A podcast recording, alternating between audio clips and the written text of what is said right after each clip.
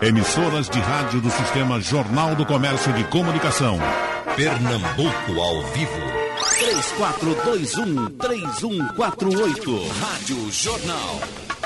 Começa o debate pela chamada, vocês ouviram que nós vamos hoje muito além de debater especificamente plano de saúde ou especificamente SUS.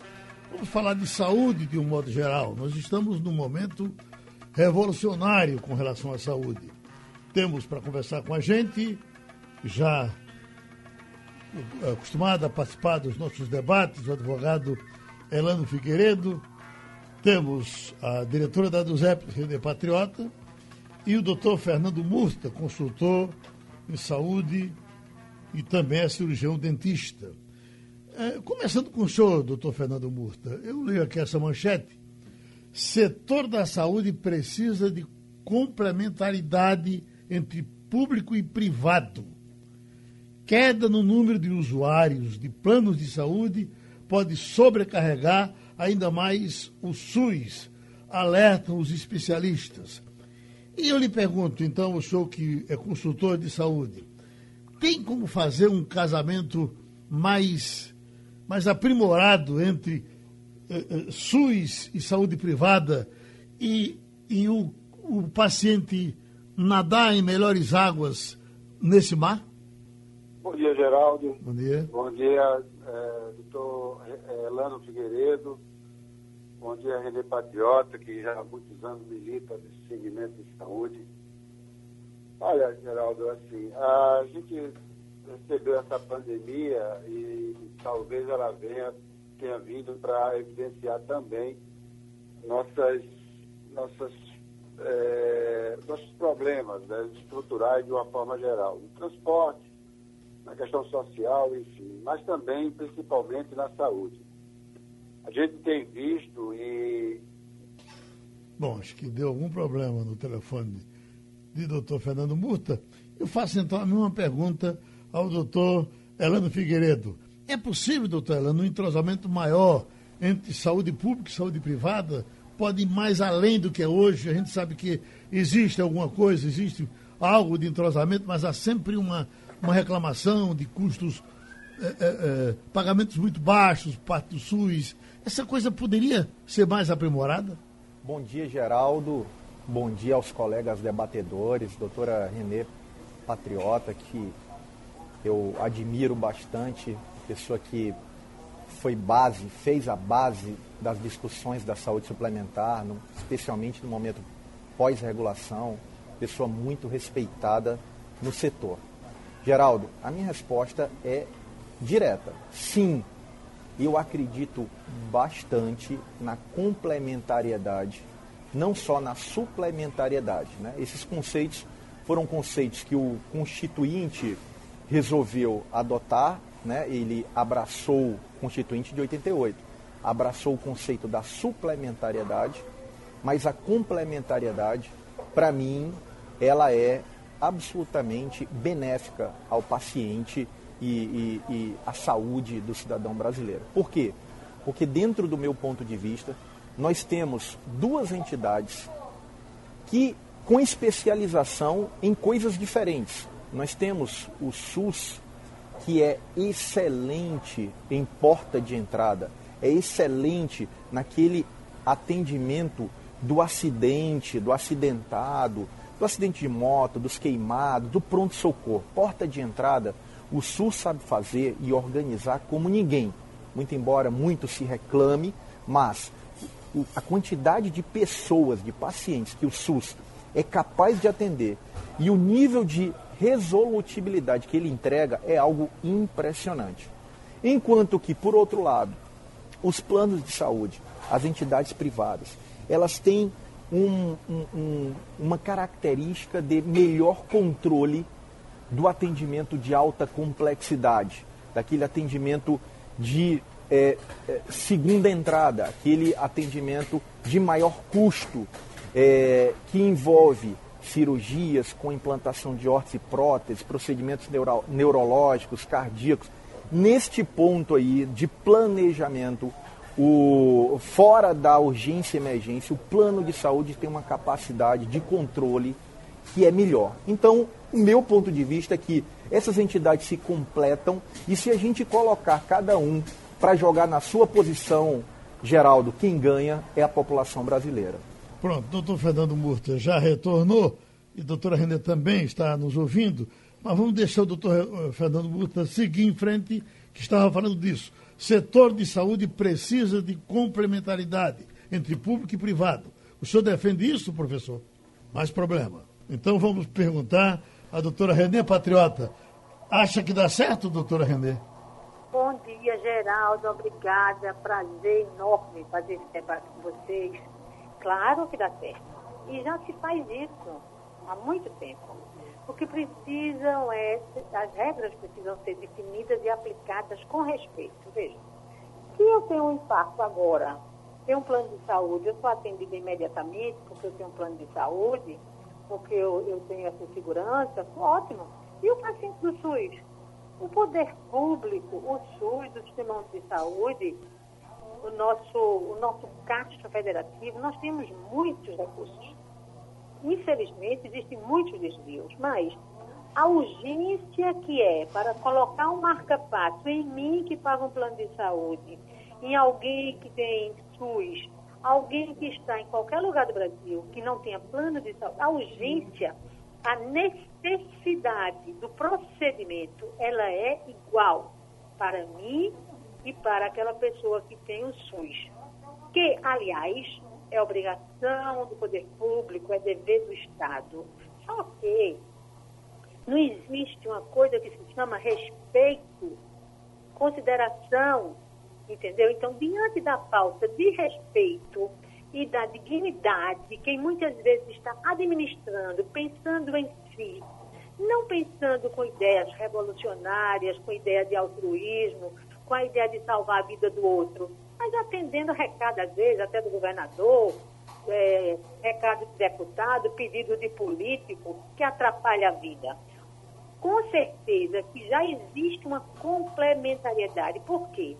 A saúde privada é uma saúde suplementar. Ela não veio para tirar o direito do SUS, ela é suplementar. O que ocorre? Sendo suplementar, quem tem a obrigação originária não perde essa obrigação, continua lá no poder público. Agora, a grande questão é que, quando as empresas de plano de saúde querem vender, elas querem denegrir sempre a imagem da saúde pública. A saúde pública não presta, a saúde pública não presta e tal. E fica mostrando que a referência é o privado. Entretanto, na hora que o consumidor adoece, de vários planos de saúde, a gente tem observado aqui em Recife, de várias empresas no Brasil inteiro, na hora que o paciente precisa, aquela empresa de plano de saúde, ela diz, olha, eu só cubro até aqui. Esse estente é muito caro, essa Covid não estava no meu projeto, esse marca-passo é caro, essa alta tecnologia não cabe no plano de saúde. Ora, na hora que o consumidor adoece, na hora que ele precisa, é a hora que a empresa de plano de saúde tem que dizer, agora sim, seja bem-vindo, vou cuidar de você. E vai cuidar daquele paciente com toda a responsabilidade, que é para isso que a gente entra com a ação da justiça, que a gente não precisava entrar com a ação da justiça, Bastava que as empresas fizessem seu dever de casa. Qual é hoje o grande problema? Nós temos hoje uma lista de UTI de pacientes do SUS, que deve ter pelo menos 80 pacientes aí esperando leite de UTI. SUS tem Covid. O secretário pode até dizer, não, tem 40, pode ter um. Um paciente aguardando leite de UTI fora da UTI é uma falta de respeito. O que ocorre? Esse paciente que está na lista de UTI esperando, ele poderá ocupar rede privada sim. Enquanto não tiver vaga no público, o privado tem a obrigação de fazer e o Estado tem dever de pagar. A UTI pediátrica, por exemplo, da nossa cidade, do nosso estado, as UTIs pediátricas, há tempo, há mais de 10, 20 anos, que essas crianças morreram, morreram, morreram, e as UTIs públicas pediátricas e neonatal não tem suficiente, mas o governo nunca tomou isso como uma prioridade. Não é o governo de agora, não. Ao longo dos anos. Não é culpa de ninguém e todo mundo vai empurrando para a barriga. Mas os pediatras sofrem muito, As crianças sofrem muito. Naquela UTI do Barão, do Sena, do IMIP, do HMNU, claro que a gente sabe que os médicos fazem tudo do bom e do melhor. Mas os pacientes que estão nas emergências, um junto do outro, nas enfermarias, em tubos, em respiradores, muitas vezes alguém é, cuidando que não tem aquela especialidade, o sofrimento e a exposição dessas pessoas. Então, o que a gente precisa hoje é que essa complementariedade, essa saúde suplementar. A gente precisa estar em rede, a gente precisa jogar um jogo aberto e claro. A responsabilidade do SUS é esta, a responsabilidade do plano de saúde é essa. Na hora que o plano de saúde, com apoio muitas vezes dos seus médicos funcionários, tem empresa de plano de saúde que paga bem ao médico para ele fazer repasse de paciente para levar paciente do seu plano de saúde para a saúde pública. E o doutor telefona para o amigo que está lá no público. Oi, amigo, arranja uma vaga para mim, vai lá. E acaba pegando aquele paciente do plano de saúde, leva para a rede pública e é para se fazer o ressarcimento. Então, meu grande apelo aos meus colegas médicos é que eles digam não a essa postura de exploração do trabalho médico, o médico que trabalha em muitos hospitais aqui precisam ter liberdade de agir, de trabalhar e de dizer não ao dono da empresa de plano de saúde e dizer que não concorda com certas posturas que negam ao médico a liberdade de agir. Então, estamos diante, estamos num momento rico, num momento onde a gente tem que aproveitar muito toda essa experiência que a gente está tendo agradecer aí a colaboração dos que querem realmente colaborar e os que estão desviando dinheiro público no Brasil inteiro, que a gente tem percebido, que sejam denunciados e punidos devidamente. Doutor, Fe, doutor Fernando Morto, muita gente defendeu, uh, entendeu que poderia o Estado, inclusive o Estado, digo, o país de um modo geral, ter feito, ter enfrentado melhor a, a, a Covid, se tivesse procurado um entrosamento mais profundo com os hospitais particulares. E aí abdicar-se desses hospitais de campanha, porque você levanta, depois você derruba, e talvez se gastasse menos se esse entrosamento houvesse sido maior desde o começo com os hospitais privados. O senhor entende assim também? Bom, Geraldo, vamos tentar agora ver se dá certo. Pois não. É, o, bom, dentro desse aspecto da complementariedade, é importante dizer que o setor de saúde, segundo os dados da própria OCDE e da Agência Nacional de Saúde, ele movimentou recursos em 2019 equivalente a 9,06% do PIB brasileiro. Isso representa aproximadamente 657 bilhões de reais. Desses, 285 bilhões foram recursos públicos, ou seja, 43,48% do total, e 371 bilhões foram recursos privados, ou seja, 56,52% do total dos gastos de saúde no Brasil foram do setor privado. Então, essa complementariedade já existe, o setor privado já contribui fortemente com o SUS. A gente tem os hospitais filantrópicos que atendem o SUS no interior do Estado ou do, e do país, de uma forma geral, hospitais privados atenderem convênios e atenderem SUS. Bom, dito isso, é eu bem concordo que muita coisa poderia ser economizada, até porque os hospitais já têm uma estrutura base do caso. Então, uma redução de aproximadamente 40% a 50% do volume de pacientes nos hospitais privados conta da Covid, por conta da suspensão dos atendimentos nos hospitais privados. A gente tinha a, tem equipamento, tem expertise, tem pessoal especializado. Não, acho que a gente voltou a ter dificuldade com o telefone do doutor Fernando Murta. Doutor Elano, com relação a uh, essa proibição de aumento dos planos de saúde que no princípio ficou meio confuso, depois a própria Abranja informou que tudo tá, eh, eh, estava tudo certo, os planos não aumentariam por um certo tempo, mas tem gente dizendo que quando aumentar, vai aumentar demais. O senhor acredita nisso? Ainda há espaço para aumentar mais do que já se aumentou o preço de plano de saúde até hoje? Geraldo, eh, esse é um tema espinhoso. Eu gostaria só de, se você me permite, fazer pequenas considerações eh, sobre a fala da doutora Renê. Pois não. No, no sentido de que é, eu, eu, eu comentei sobre a complementariedade no, sim, no, no, no mundo ideal, né? É, a doutora Renê tem razão de que, dentro do conceito atual, em que o plano. É, ela, ela, ela, tem, ela tem razão, ela tem razão de dizer, olha, o, precisamos definir claramente a regra deste jogo, né? Uhum. Precisamos dizer quando é que se usa o plano, quando é que se usa o SUS. O paciente em carência no plano de saúde, ele usa o plano de saúde ou ele usa o SUS? O paciente que não tem direito a um determinado procedimento, seja ele qual for, porque saúde privada ela é suplementar, ela não é universal como o SUS, ela é contratual. Então você não contratou determinada coisa é, esta regra ela tem que estar mais clara, porque há inclusive uma grande discussão com a mão do judiciário no assunto. Há uma grande discussão e é, o, o, o, consumidor e o paciente, né, que são a mesma pessoa, eles não conseguem ver com clareza muitas vezes. E eu é, admito que a doutora Renê tem absoluta razão. Esse jogo ele tem que estar tá mais claro. Essa regra tem que estar tá mais clara, especialmente ao paciente. Quanto aos reajustes, Geraldo, vamos entrando direto no tema, é o seguinte, é como você falou. Primeiro, a Abrange recomendou aos planos de saúde não reajustarem.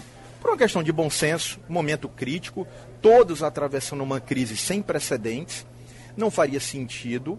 É, é, é, o, o, mais o impacto financeiro para quem para o brasileiro que estava perdendo emprego, estava com dificuldade de pagar suas contas, enfim. Uma recomendação, abrange a associação dos planos de saúde. Então foi uma recomendação, não foi uma obrigação. Depois disso, Geraldo, veio a ANS e aí sim, a, o órgão regulador publicou uma ordem.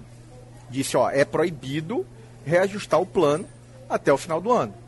Mas a ANS é, pela experiência que nós já tivemos no setor elétrico lá atrás, de anúncio da doutora Dilma dizendo é, que ia reduzir a energia, e quando se faz o cálculo, né, é, você tem uma visão mais clara do que é possível e não é possível do ponto de vista econômico e financeiro. Depois ela teve que desfazer o anúncio e a energia subiu. E subiu impactando muito fortemente o brasileiro.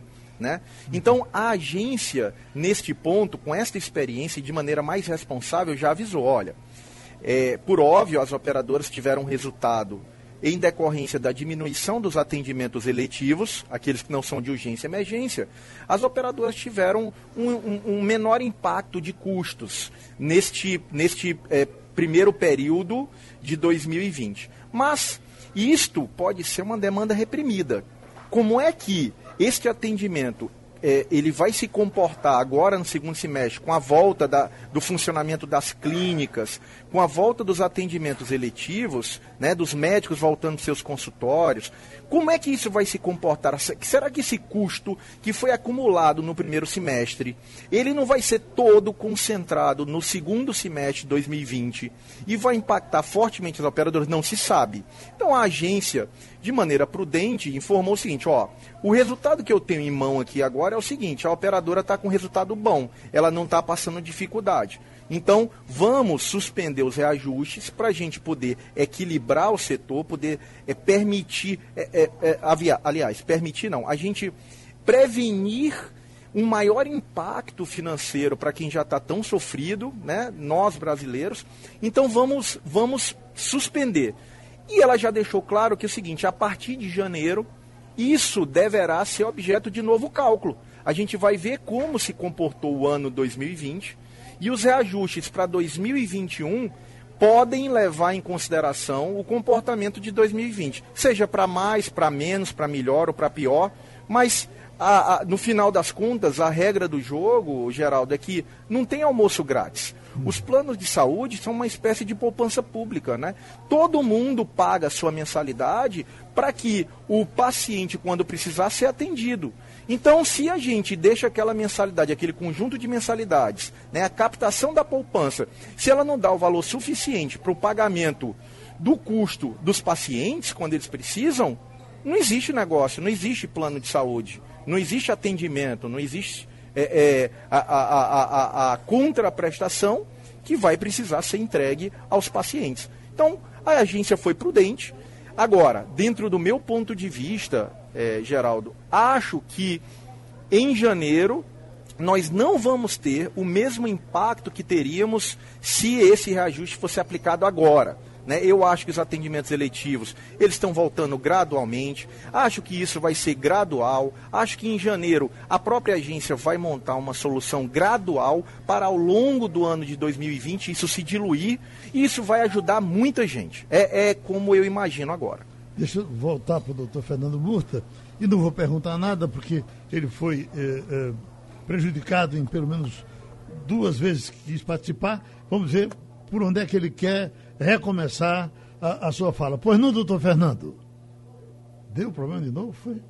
Então, doutora René Patriota, com relação à a, a, a, contenção do, dos planos de saúde, para que não aumentem agora, para que esperem até o fim do ano, há o risco de um pipoco lá na frente? A senhora também vê dessa forma? Não, eu não vejo assim.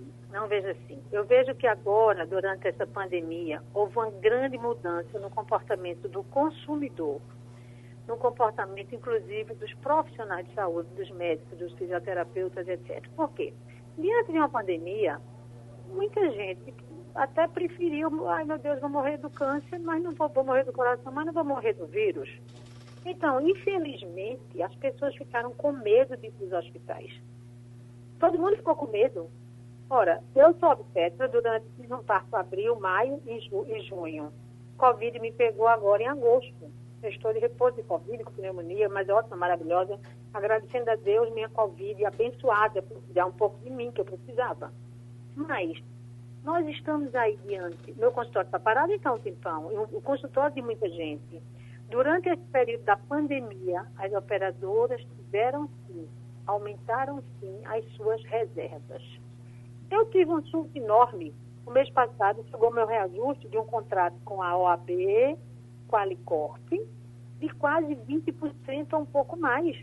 Eu espero que esse mês agora eles não me cobrem.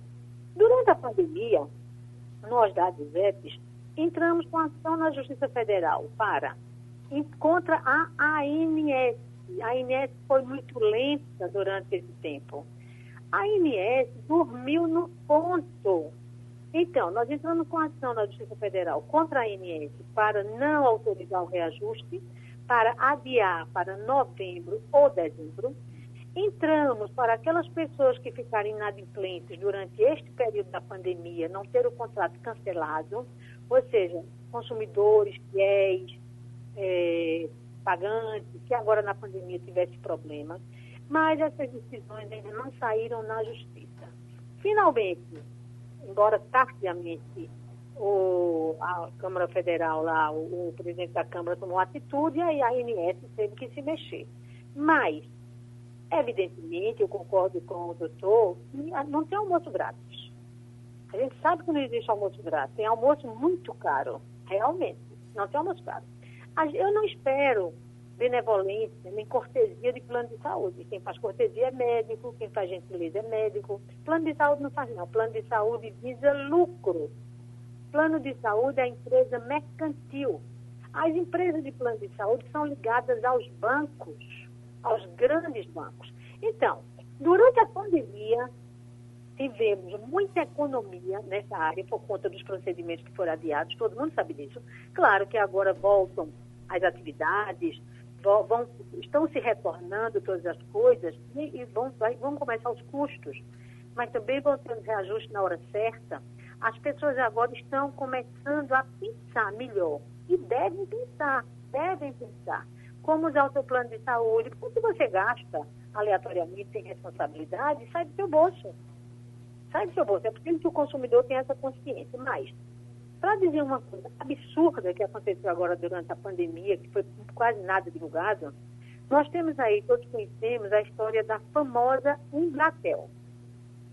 A Embratel, em tempos passados, era uma, uma empresa aí que tinha os trabalhadores, pessoas muito bem conceituadas, com remuneração digna e bastante boa, etc. Agora, essas pessoas são idosas, doentes, velhinhos queridos.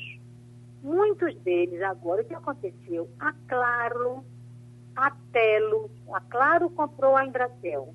A Telos é a seguradora da Claro. Elas se entenderam por conta de um plano de saúde chamado PAMI, PAMI, que prestava assistência para os servidores aposentados da Claro. Elas simplesmente, durante a pandemia, resolveram cancelar um contrato de autogestão antigo para os trabalhadores idosos e doentes da Claro. Durante esse tempo todo, ficaram pressionando por live, live, live, live, pessoas de 80 anos que não têm essa experiência com computação. E eles pressionando para as pessoas com redes sociais para migrarem da Claro, da, da AMAP, a MAP é o Plano de Assistência dos Aposentados da Embratel, para sair da AMAP, que era um plano vitalício, para a Bradesco, um plano com sinistralidade. Entramos na Justiça, conseguimos uma brilhante decisão aqui de Pernambuco para suspender essa negociação, valendo para o Brasil inteiro. Estou muito feliz e obrigada por vocês escutarem essa minha mensagem. Uma decisão também do Tribunal de Justiça do desembargador João de mantendo a decisão do juiz de primeiro grau. E ainda dizendo que as pessoas que migraram espontaneamente, beleza. Mas a gente está mostrando que as pessoas migraram sob pressão. Então, o que eu quero dizer com isso? Quero dizer que o comportamento das empresas de plano de saúde durante a pandemia e fora da pandemia continua sendo comportamento reprovável de reajuste, de negativa de exames. Estamos numa pandemia e a ANS simplesmente não fez espontaneamente a questão da sorologia. O próprio teste RT-PCR que a ANS liberou, os pacientes vão para a emergência e na maioria dos atendimentos não se colhe a minha filha agora está com Covid no Rio de Janeiro, plano de saúde a mil, foi para o hospital de urgência São Lucas e não fizeram a coleta do exame. Diz que muita gente reclamando. Estamos numa pandemia, Inês. Estamos numa pandemia, operadoras. Então, eu acho, sabe, Geraldo e demais palestrantes e ouvintes, estamos num momento onde a gente precisa buscar mais esse respeito, essa relação de consumo com dignidade.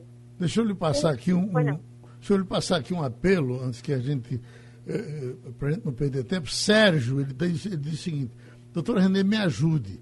Meu pai é associado da dos EPS. Está acamado e sequelado de AVC e Alzheimer. A partir de 2014, o plano de saúde teve sucessivos aumentos em sua mensalidade. Em 2014, passou de 627 reais para 1.500. Hoje paga, além dos 766 descontados sem folha, um valor de 4.200 em boleto bancário. O que é que a senhora pode fazer? Então, está vendo aqui a soma dos, dos dinheiros dele, né? 4.200 que ele paga por fora e de folha 766. Conhece contratos desse tipo? Então, eu me lembro da, dessa, desse fato. A gente tem essa ação na justiça. Agora, no momento, eu não estou lembrada qual é a empresa de plano de saúde, mas ele pode falar aí para você agora. E a gente está numa luta nesse caso. Eu até vi uma foto outro dia, acho que foi também do pai dele. Uhum. E a gente precisa, sabe, Geraldo, também sensibilizar mais o Poder Judiciário. Isso é urgente, urgente. É inadmissível uma pessoa pagar 4 mil, 5 mil reais de plano de saúde. Mas nem sempre a gente consegue. Às vezes a gente consegue, às vezes a gente não consegue, porque a gente recorre. Agora eu preciso me lembrar, preciso que ele mande dizer qual é, agora que eu não lembro exatamente, o, ele pode mandar pelo zap, você pega aí, manda para mim, Oh, já pode me dizer aí qual é o plano de saúde que o pessoal da do ZEP está assistindo o programa. Para já ver toda essa situação. Pede para ele mandar o nome completo do pai dele. Assim, a gente vive numa luta muito grande com essa questão da, do ZEP. Agora estamos aí com 24 anos já de serviços prestados. Vamos ter nossa Assembleia agora, dia 10 para novamente fazer a votação da DUSEP. É um trabalho que eu fico muito feliz sempre de ter cumprido. Me lembro sempre de Graça Araújo no começo dos nossos trabalhos aí, e você e todos, e dizer que a gente está renovando cada dia a energia, a esperança. Não vamos desistir dessa luta. Deixa eu chamar o doutor Fernando Murta, viu? Que ele se prejudicou algumas vezes. Pode entrar, doutor Fernando. Vamos, vamos lá. Vamos diz no Nordeste, Geraldo, que cada onde falta pão, todos reclamam e ninguém tem razão, na é verdade. A gente realmente, nós temos um sistema de saúde suplementar ou complementar que precisa ser revisto em muitos aspectos. Vou dar um exemplo a você. Quando nós, nós temos 60 anos, eu sou um cara que pratico atividade física, vou caminhar na praia, vou dar minha corridinha, vou para academia, enfim. E a outra pessoa que tem 60 anos é fumante, bebe com regularidade, é uma pessoa que não pratica atividade física, enfim. Nós temos a mesma idade. Possivelmente o plano vai calcular, se tivermos o mesmo, mesmo nível de assistência, valor de mensalidades iguais. Só que a probabilidade da outra pessoa usar o plano mais que eu é muito maior.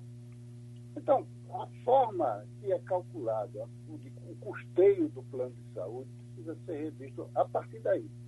Se você olhar, por exemplo, em 2008, nós tínhamos no Brasil 1.135 operadoras de plano de saúde. Hoje nós temos 727, segundo os dados da ANS. Ou seja, até, embora tenha tido fusões e aquisições, mas muitas operadoras de plano de saúde fecharam as portas deixando prejuízo para o setor imenso. É, enfim. Na verdade, essa questão de calcular a mensalidade do plano de saúde, a inflação médica, ela é maior do que a inflação normal. Só normalmente incorporado em novos serviços, nova tecnologia que encarece a, o, o atendimento. Mas isso concordo com o doutor Elano, concordo com o Renê, que precisa ser melhor revisto, precisa ter mais clareza na forma de cálculo dos percentuais de reajuste.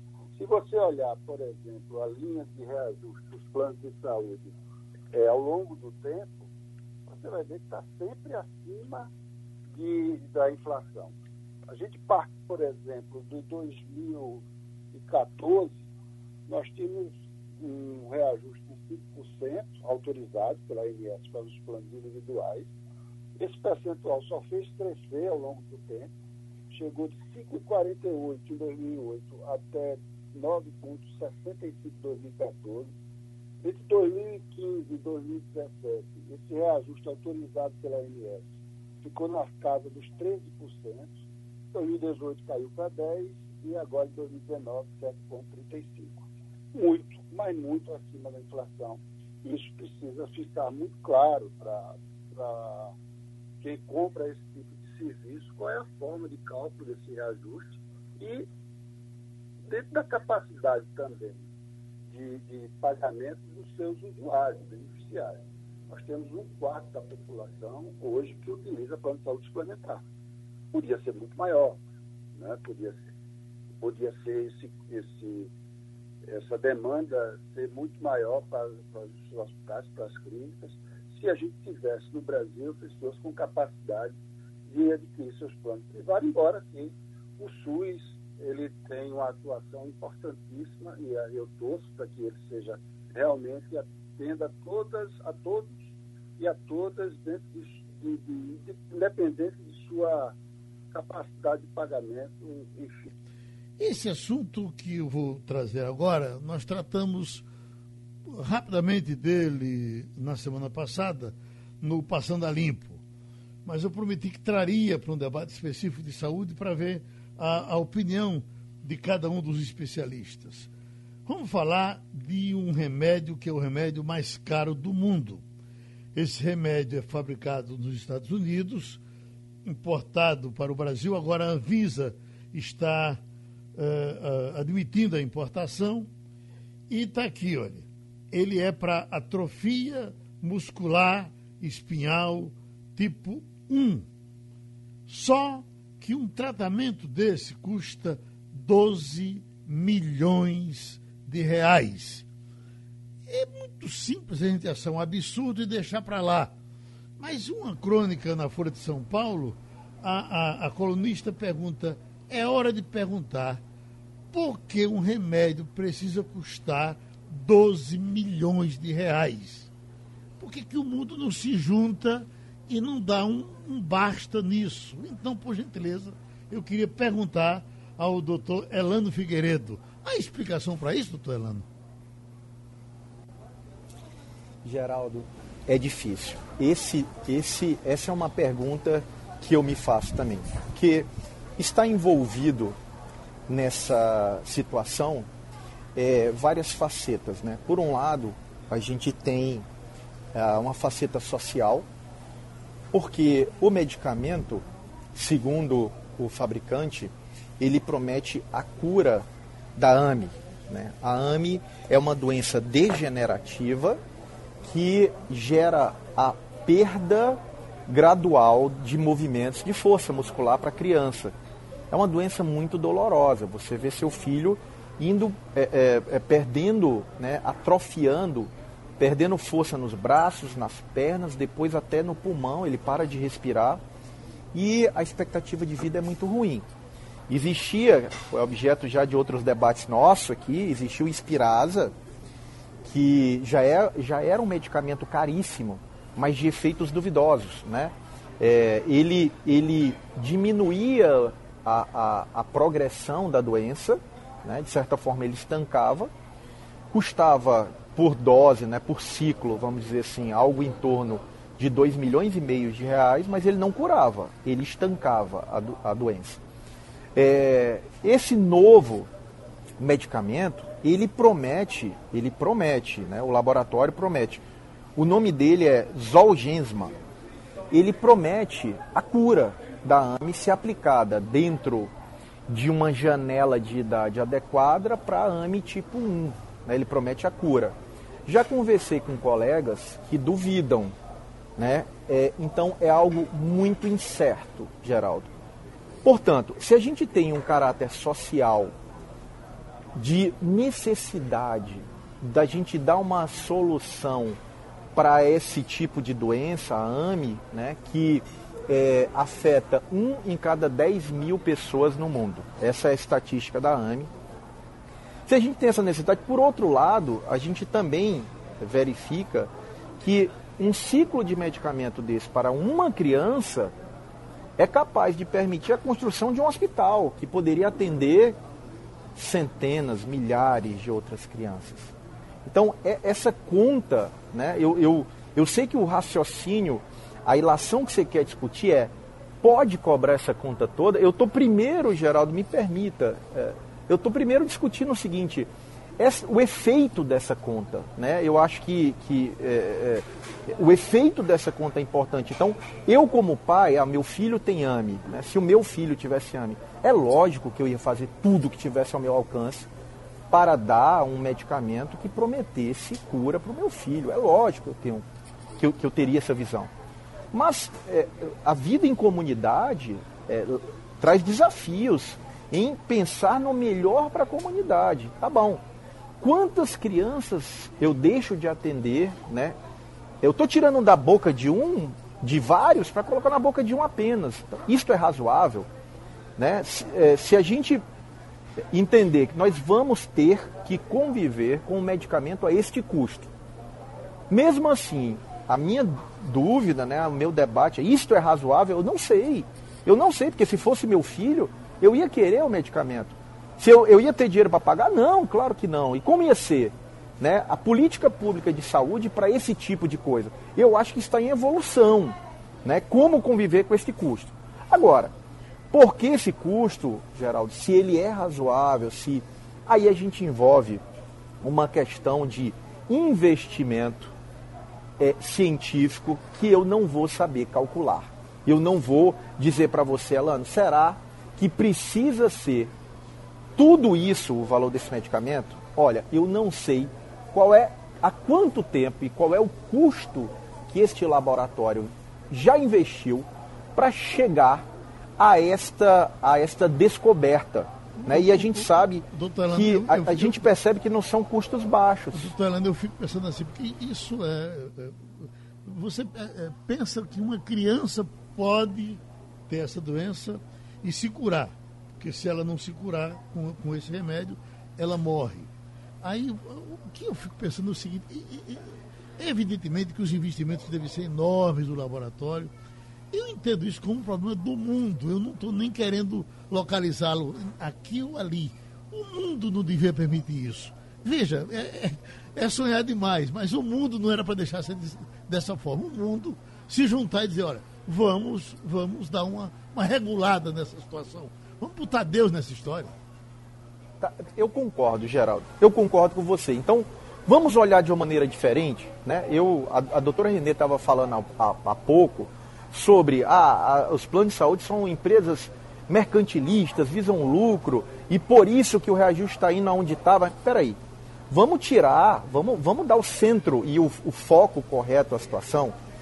O plano de saúde paga conta, ele é uma empresa pagadora de conta. Se a conta aumenta, o que, que ele pode fazer? Então, se o médico, se chega um medicamento deste preço, como é que o plano de saúde vai pagar esse medicamento se ele não diluir entre os seus beneficiários? Se o custo da ressonância aumenta, se os honorários do médico aumentam, como é que o plano de saúde vai fazer para pagar essas contas? Lembrando que, de acordo com a INS, a margem dos planos de saúde, a margem de resultado, está na casa de 2%, 1,5% a 2%. Então, da onde vai tirar dinheiro para pagar isso? Aí eu, eu, eu me volto então para o laboratório, fabricante desse novo medicamento para a. Né? Ora, se a gente tem que colocar Deus no centro, o, o Geraldo, eu acho que tem, né? se a gente tem que colocar a coletividade à frente, como eu, eu vim construindo aqui a linha de raciocínio, a gente precisaria que os órgãos públicos, que a entidade pública, que os governos, ou financiassem esses estudos, ou realizassem esses estudos, como a gente viu a Fiocruz à frente liderando essa pesquisa sobre a vacina e também sobre os exames de, de, de, para a detecção do coronavírus. Isso é bacana de ver. Então você vê é, o setor público imbuído, investindo, investindo na busca dessas soluções. Agora, por outro lado, se eu não estou buscando a solução, aí vem alguém lá que é um laboratório privado e fala, ó, eu vou investir muito dinheiro, mas eu vou descobrir a cura da AME. Então eu quero a patente disso. Ele não teve ajuda governamental, incentivo governamental para isso. Aí ele descobre. Aí ele vai exigir o preço, a retribuição de toda a pesquisa, de todo o custo científico que ele trouxe. Eu vou dizer que é injusto? Não sei. Vou colocar essa discussão na mesa. Deixa eu trazer Mas assim, pois não, se é coletivo, né? Uhum. E a gente precisa que a coletividade se debruce sobre essa pesquisa, Geraldo. É assim que eu vejo. Se o laboratório viu, é, doutor Renê, eu acho que isso é um problema para o mundo se preocupar. Quer dizer, é, a Organização Mundial de Saúde era para dizer, olha, um remédio não pode custar é, é, 12 é, milhões de reais. Agora, se tiver que custar, que o mundo subsidie isso de alguma forma, para que não se tenha vergonha de dizer que essa criança aqui morreu porque o pai não pôde comprar esse remédio. Isso, perfeitamente. Concordo plenamente, Geraldo. Quando eu digo que a empresa a empresa é mercantil, porque todo mundo sabe o que é, né? A empresa, ela, o dinheiro que a empresa arrecada é do povo, é da população, é do consumidor. Mas eu entendo que é uma despesa que precisa ser compartilhada. Claro, 12 milhões é muito dinheiro, mas se eu tivesse alguém da minha família com esse problema, eu ia fazer tudo no mundo para conseguir. Por que eu estava fazendo aqui? Covid mata. AME tem cura. Pensa. Hum. Covid mata. Ou não, né? E AME tem cura. Isso é um assunto para o mundo. Se uma em cada 10 mil, uma, uma para cada 10 mil poderá ter a doença, a gente precisa tratar esse problema da saúde, da doença daquela pessoa, como se fosse nosso. O problema é que a gente veja, o problema é teu, o problema é meu, meu eu cuido e teu tu cuida. Mas isso é uma política pública internacional. Claro que esse laboratório, esse pesquisador, esse cientista, ele estudou, perdeu tempo e foi lá, investiu, investiu, investiu. O fato dele ter investido tanto, estudado e tudo mais, não dá o direito a ele de ser privatista, guardar para ele. Ele poderá até vender isso aí no mercado. A Organização Mundial de Saúde, os órgãos internacionais, os ricos do mundo precisam saber que o dinheiro, quando a gente morre, a gente não leva. A gente precisa fazer esse dinheiro rodar. E a gente precisa curar. Claro que a gente tem aí essa distribuição é, do, desse medicamento vindo para o Brasil, é porque alguém vai daqui a pouco precisar usar. Se vai precisar entrar com ação na justiça, a gente também vai entrar. O fato é, onde está o dinheiro para isso? Concordo que é muito dinheiro. Mas eu não diria que eu estou tirando dinheiro da boca, comida da boca de alguém para colocar na boca do outro. Nós vivemos ainda num mundo capitalista que a gente está tirando muita comida da boca dos pobres. A gente continua fazendo isso, tirando comida, tirando a água, matando muitos pobres e miseráveis, enquanto a concentração de renda no mundo está na mão de alguns poucos. De fato, eu acho que estamos precisando tratar essa doença, assim como as crianças com problema agora de autismo e outros sintomas e outras características. Nós precisamos mudar, todos nós. Todos nós. Hoje, por exemplo, você colocou, é, se fosse meu filho, eu ia atrás. Claro, se fosse meu filho, eu ia, meu neto eu ia também, a gente ia atrás. Mas a gente precisa pensar. Vamos fazer um levantamento mundial para saber quantas crianças no mundo têm essa doença. Vamos buscar recursos de forma mundial também uhum. através da Organização Mundial de Saúde, através dos órgãos internacionais. O AME não é um problema daquela criança. Imagina a dor, o sofrimento do pai que vê seu filho morrendo. Tem aquele filme, é, Lourenço, acho, que fala de uma coisa assim parecida. Sim. A gente tem a necessidade urgente de compartilhar e de descobrir possibilidades. A dos EPs agora participou de um, de um projeto durante a pandemia entre 20 entidades da América Latina que trabalharam muito no combate nas ações judiciais de enfrentamento ao Covid. Quatro entidades do Brasil, estávamos junto com ela, e 20 da América Latina. Embora em isolamento social, continuamos trabalhando e chegando longe, porque a tecnologia está nos dizendo o que fazer. Então, essa pessoa que descobriu a cura da AMI, ela precisa disponibilizar a cura da AMI.